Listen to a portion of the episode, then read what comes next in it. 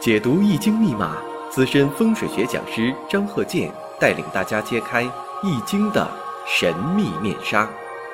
周易新天地，五行解奥秘。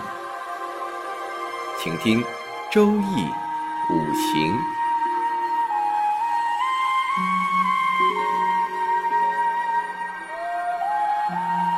上山微电台荣誉出品。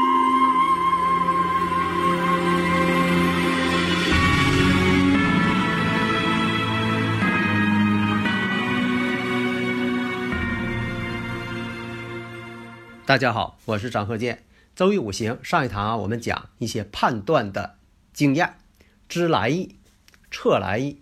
就说这个人在问一些事情的时候，在他没有开口的情况下，你看这个五行，基本上知道他可能要问哪方面。因为什么呢？就是我刚才举的一个生活例子，在上一堂啊举的生活例子。你像说你开饭店，你到了这个时间点上了。你就知道肯定有人啊，这个要上客户了，要这个啊有吃饭的了。那你说为啥呀？这生活经验嘛。除非呢有特殊情况啊啊，他走错地方了。你像以前有这个叫酿名啊，酿名就是说呃把这个名字啊起名字啊给你酝酿一下啊，弄个好的名字，有创意的，好听有讲的，啊有内涵的。但是呢，你说。来了一位呢，捂着嘴就进来了，啊，一看呢，他说什么呢？要治牙，啊，以为他开玩笑呢，其实他呢并不是开玩笑，他真牙疼，但是他把这个酿名啊看成这个镶牙了，因为这个酝酿的酿啊写成繁体字，很像这个镶牙那个镶字，所以这个时候你要说的判断来意，你说这个人他可能是给小孩起名的，一看呢，结果他是牙疼的，那他他走错门了嘛。这只是一些这个特例啊，基本上他不会说的有这种错误。下面呢，我们看一下这个例子：辛亥、丁酉、辛酉、甲午。五行当中呢，缺少这个土的五行。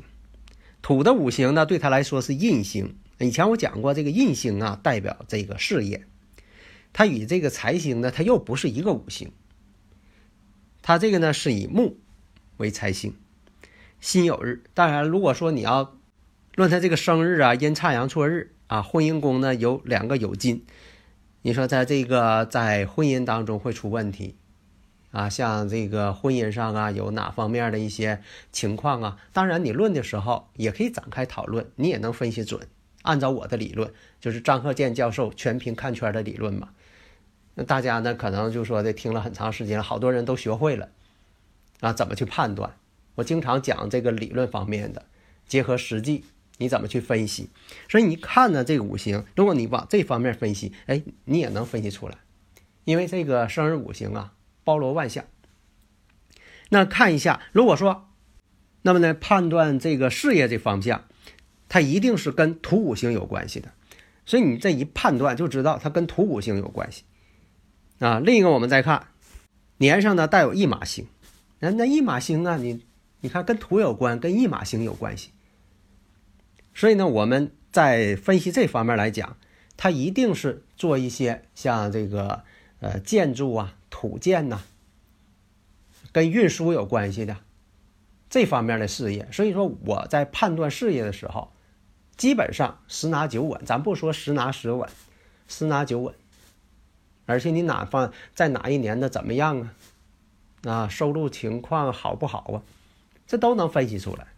所以呢，他本人来讲呢，实际情况他就是做这个水利工程，像这个与这个水泥呀、呃砂浆啊、石头啊、水利呀、运输啊，哎，他就是做这一行的。为什么说他是做这一行？他不是搞设计工作的，因为什么呢？这个月上呢透出偏官七煞，说明呢有偏官七煞的人呢，多数什么呢？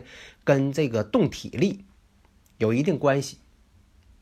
那么呢，我们再看年上呢有个比肩劫财，月上呢有偏官七煞的情况下，这个丁火呢还跟这个石柱这个午火，石柱这午火啊，它本身通根。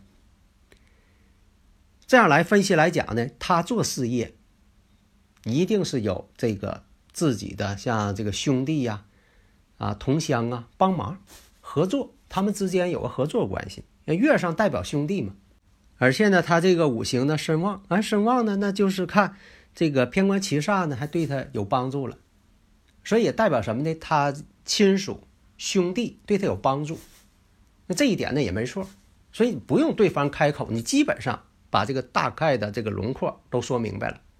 那有朋友问了，他什么时候从事这项工作的？那就是什么呢？在这个乙未运和甲午运，他。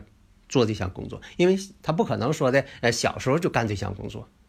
当然，有的时候小时候也表现出来了啊，这小孩儿啊，爱堆这个，呃，用沙子啊去堆一些造型，嗯，对土感兴趣，啊，这也是小时候反映出来的。但是你不能说他做这项工作，所以呢，他必须得到成年的时候，那判断呢，到底是乙未呢，还是说甲午，或者是在哪一年？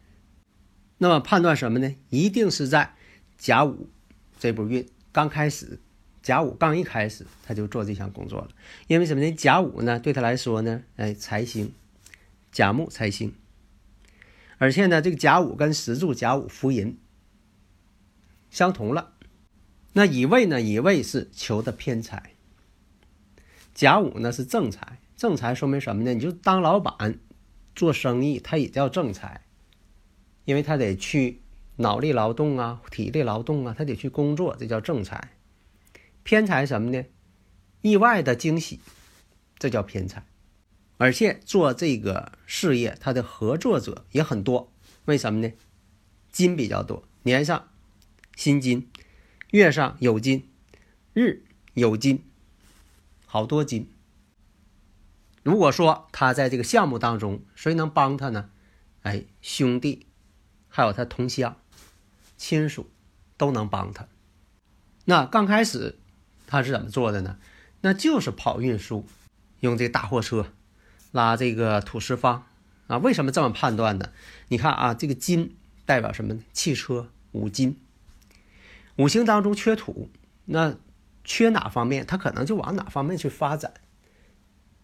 那我们再看五行呢，水能生木，而且呢。能够泄他这个旺金，哎，他还得得有点水。年上呢一马星，哎，有一马星，得洞中求财。有一马星多的人都是洞中求财比较多，像这个出租汽车司机、长途货运、长途跑运输，哎，都跟这方面有关系。所以你一看这个五行，基本上对这个人已经有所判断。